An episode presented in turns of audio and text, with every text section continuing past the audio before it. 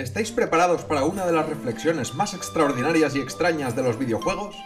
Pues como habéis podido ver en el título, hoy voy a reflexionar un poco sobre las similitudes entre buscar espárragos silvestres y encontrar Colox en Zelda Breath of the Wild, lo que también me servirá para analizar más profundamente esta parte del juego.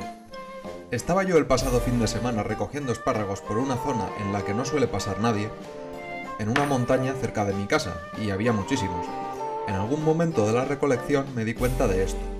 Encontrar espárragos en una zona en la que están ligeramente escondidos me producía una satisfacción similar a la de encontrar Colox en el Zelda Breath of the Wild.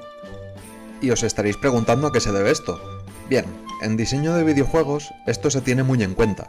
Se trata de proponerle un reto grande o pequeño al jugador, como puede ser saber identificar varios tipos de Colox ocultos. Para más adelante premiar al jugador, en el caso del Zelda aumentándole el número de casillas de armas, aunque en algunos casos el jugador se siente suficientemente premiado al haber superado el reto por su cuenta. Al final, recogiendo espárragos silvestres es el mismo caso. Tenemos un reto, que es encontrar espárragos ocultos entre la vegetación, detrás de algún árbol, etc.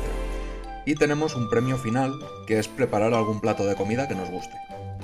Siendo así, tanto buscar Colox en Zelda Breath of the Wild como buscar espárragos silvestres en nuestro día a día termina por causarnos el mismo tipo de satisfacción. Y la verdad es que ambas cosas provocan una pequeña adicción y ganas de seguir realizando esta tarea.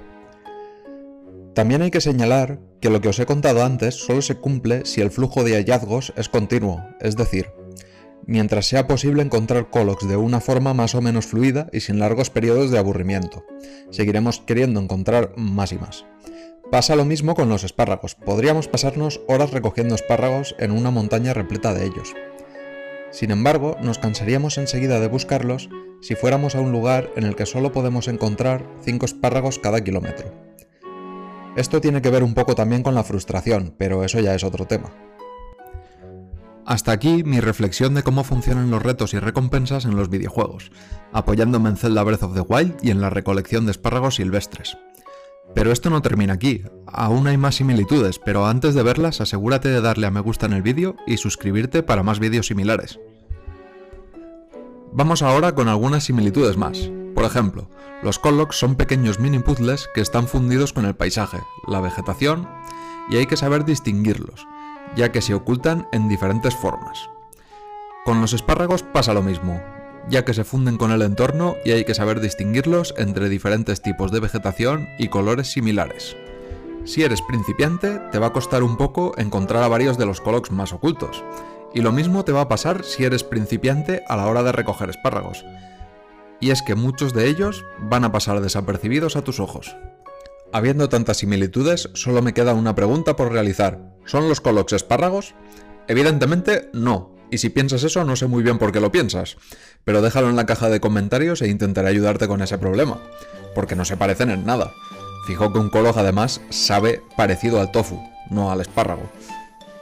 Pero bueno, dejando las bromas aparte, lo que he pretendido con este vídeo ha sido reflexionar sobre el tipo de satisfacción que provoca el encontrar colocs en Zelda Breath of the Wild y relacionarlo con algunas acciones, como recoger espárragos, que podemos realizar en nuestro día a día.